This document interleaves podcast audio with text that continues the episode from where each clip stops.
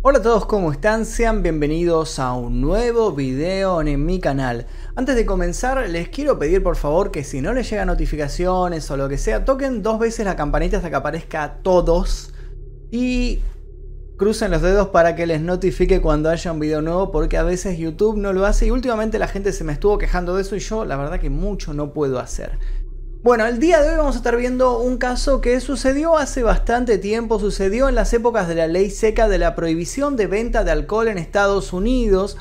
Un tipo que aprovechó esta prohibición para crear su negocio, pero cuando la prohibición fue abolida, empezó a caer en decadencia y no se le ocurrió mejor idea que atraer nuevo público a su bar, a su restaurante, utilizando Cocodrilos. Cocodrilos en un lago artificial que él había creado. Pero la historia no termina ahí y se va poniendo cada vez más turbia porque estos cocodrilos eran alimentados con carne humana. El día de hoy vamos a estar conociendo la historia de el hombre cocodrilo, así lo llamó la prensa y les voy a contar qué fue lo que sucedió, qué fue lo que hizo este tipo y cómo terminó su historia. Pero antes de eso les quiero contar que en este canal tenemos tus 10 segundos en los youtubers Gente de Twitch, Instagramers y demás publicitan lo que hacen en estos videos. Tus 10 segundos de hoy son para Matt Dell.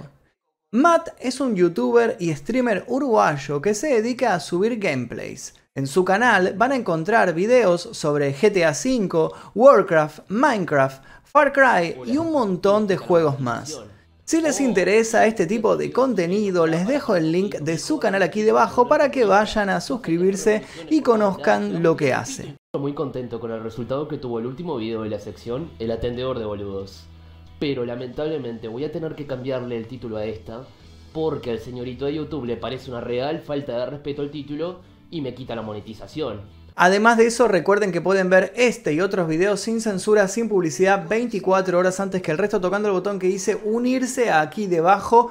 Luego van a la pestaña comunidad y van a encontrar una lista de todos los videos que se subieron hasta el día de la fecha sin censura, en versión exclusiva para los miembros del clan Mephisto. Ahora sí, sin más demora, comencemos con el caso del día de hoy.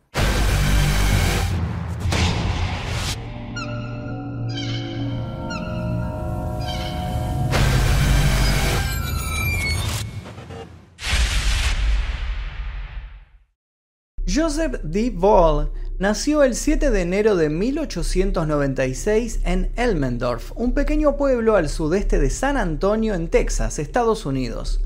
Su padre, Frank Ball, llegó al lugar alrededor de 1885. A través de un préstamo del banco local, abrió una fábrica para procesar algodón y la llegada del tren, pocos años después, hizo prosperar su negocio, volviéndolo rico.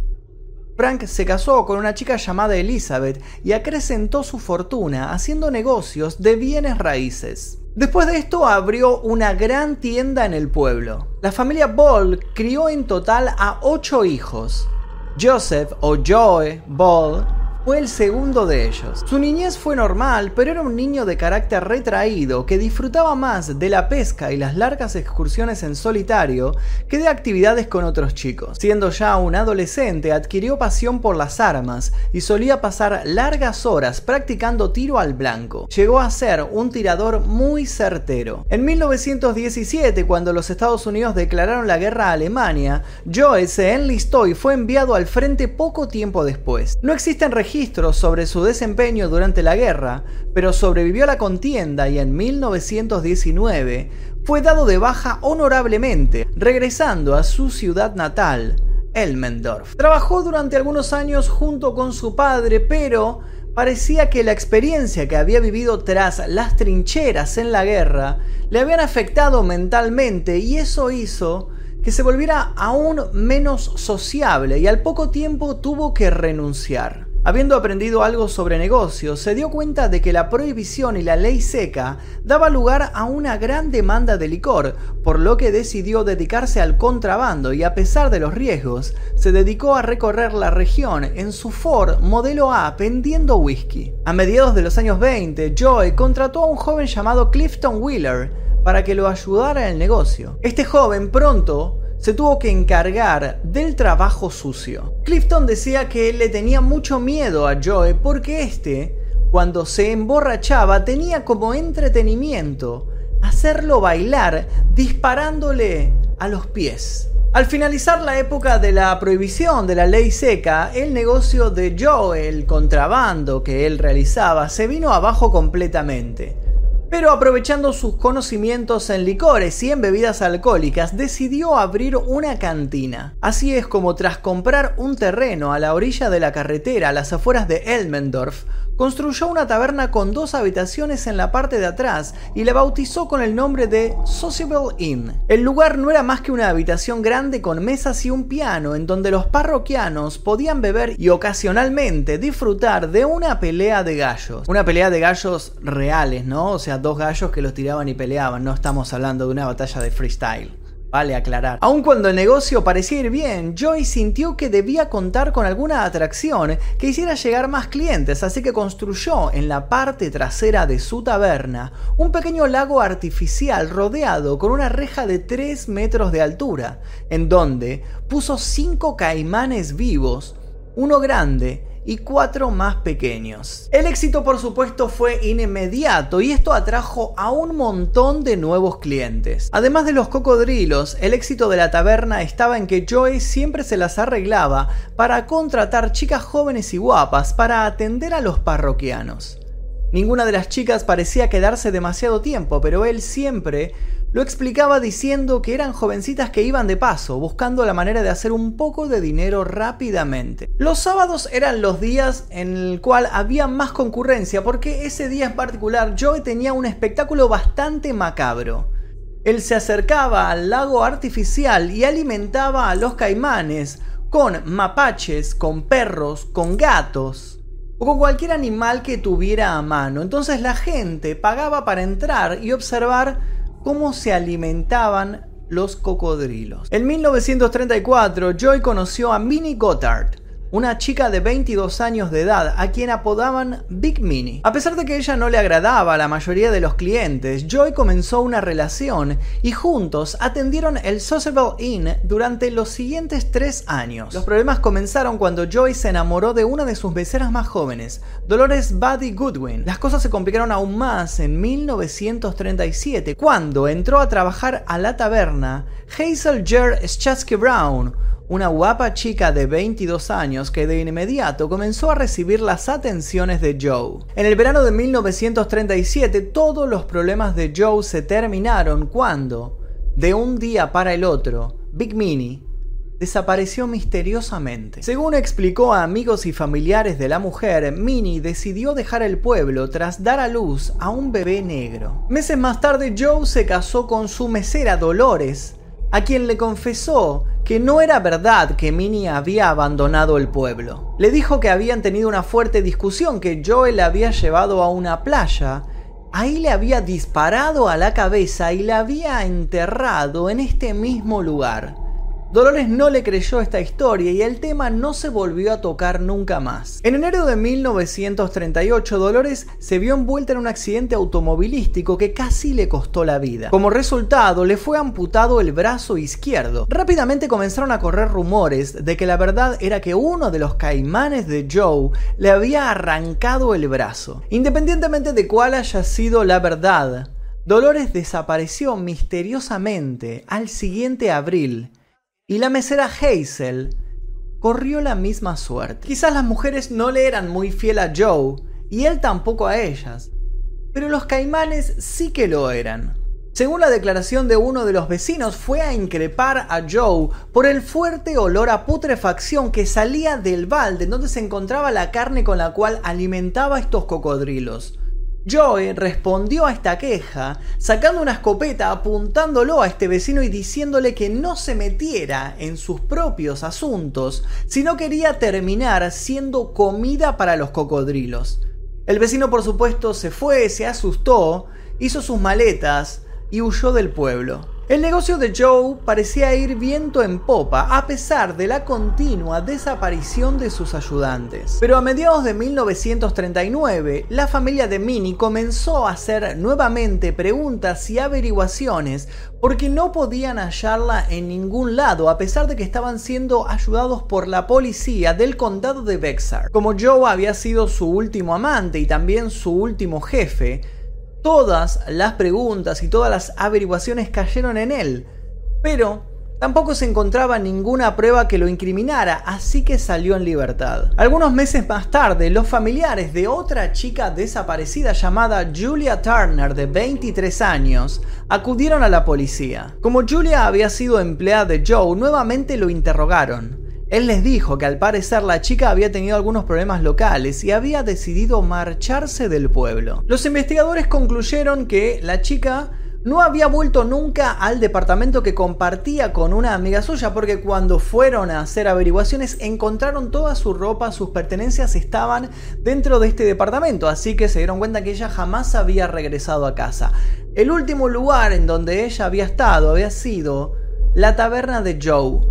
Así que volvieron a hacer interrogatorios a Joe en ese lugar. En esta oportunidad, estando bajo presión policial, Joe dijo que de repente se acordó que la chica le había pedido prestado 500 dólares porque no quería volver al departamento con su amiga porque había tenido una fuerte discusión con ella. Durante los meses siguientes, dos chicas más, también empleadas de Joe, desaparecieron. Los ayudantes del sheriff interrogaron nuevamente a Joe durante un montón de horas, pero él no cedía bajo la presión policial. Él les decía que las chicas se habían ido del pueblo y que él no sabía nada al respecto. Al no tener ninguna prueba concluyente contra él, tuvieron que dejarlo ir una vez más. Pero el 23 de septiembre de 1938, la suerte de Joe comenzó a caer. Un viejo vecino de Joe declaró a la policía que lo había visto cortando pedazos de carne humana para alimentar a sus cocodrilos. Mientras los agentes decidían qué acción tomar,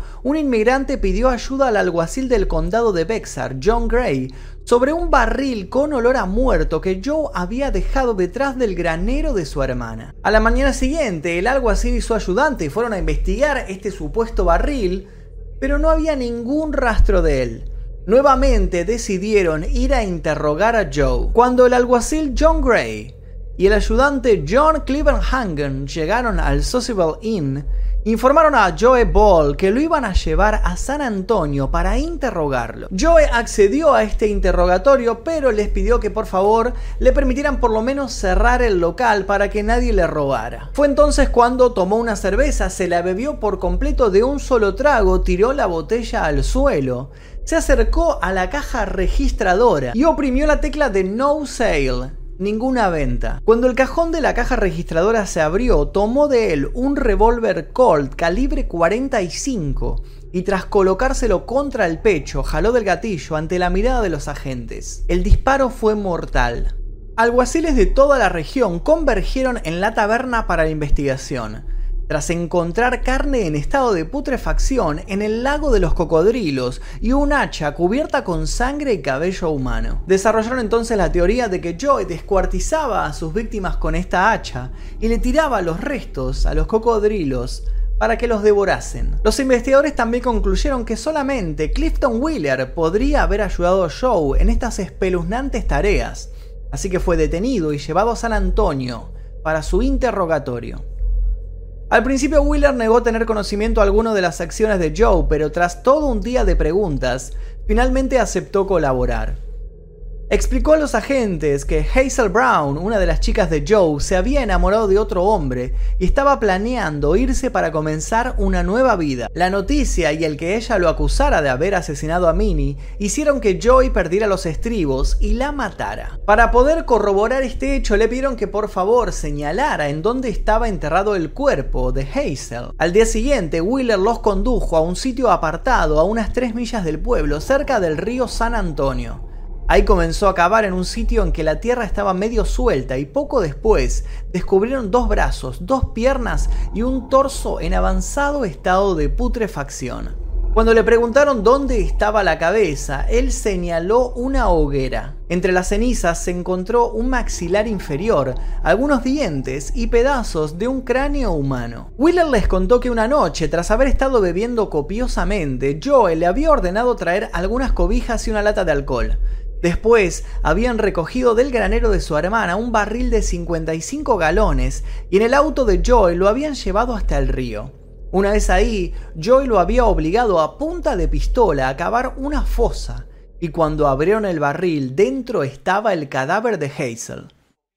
Siempre bajo amenazas lo había obligado a ayudarlo a desmembrar este cadáver. Una vez enterrado este, Ball arrojó la cabeza de Hazel a la fogata. Cuando lo interrogaron sobre Minnie Gothard, dijo que Joe la había llevado a Ingleside, cerca de Corpus Christi, donde después de emborracharse le había pegado un balazo en la cabeza. Joe la mató porque descubrió que estaba embarazada y no quería que esto interfiriera en su relación con Dolores. Dijo que ambos la enterraron en la arena. El 14 de octubre de 1938 fue encontrado el cuerpo de Minnie, donde Wheeler había dicho que estaría. Fue interrogado por supuesto sobre la desaparición de las otras chicas, pero dijo no tener ningún conocimiento al respecto. Wheeler se declaró culpable de estos crímenes bajo amenaza y fue condenado a solamente dos años de prisión. Entre los objetos que se encontraron en la taberna de Joe había un álbum con fotografías de docenas de mujeres. Nunca se comprobó que Ball las hubiera conocido realmente, pero según el alguacil J. W. Davis, podría ser la pista de varios otros asesinatos. Se dijo que habían sido meseras de Joe que terminaron en las fauces de los cocodrilos. En cuanto a Dolores, fue localizada varios meses más tarde en California, a donde había huido para comenzar una nueva vida. También fue encontrada en Phoenix, Arizona, otra de las chicas supuestamente desaparecidas. Los cocodrilos de Joe terminaron en un zoológico de San Antonio, en Texas. Las investigaciones concluyeron que la sangre y pelo encontrados en el hacha tomada de la taberna eran humanos. Muchas de las chicas desaparecidas jamás fueron encontradas. En 1957, Dolores declaró en una entrevista con el periódico San Antonio Like que Joe Ball era un hombre dulce y cariñoso que jamás haría daño a nadie que no le obligara a hacerlo. Contradictoriamente también dijo que Joe había alimentado sus caimanes con carne humana. Los periódicos del momento bautizaron a Joe Ball como el hombre cocodrilo. Su oscura leyenda continúa hasta el día de la fecha. Y hasta aquí la historia de Joe Ball, el hombre cocodrilo.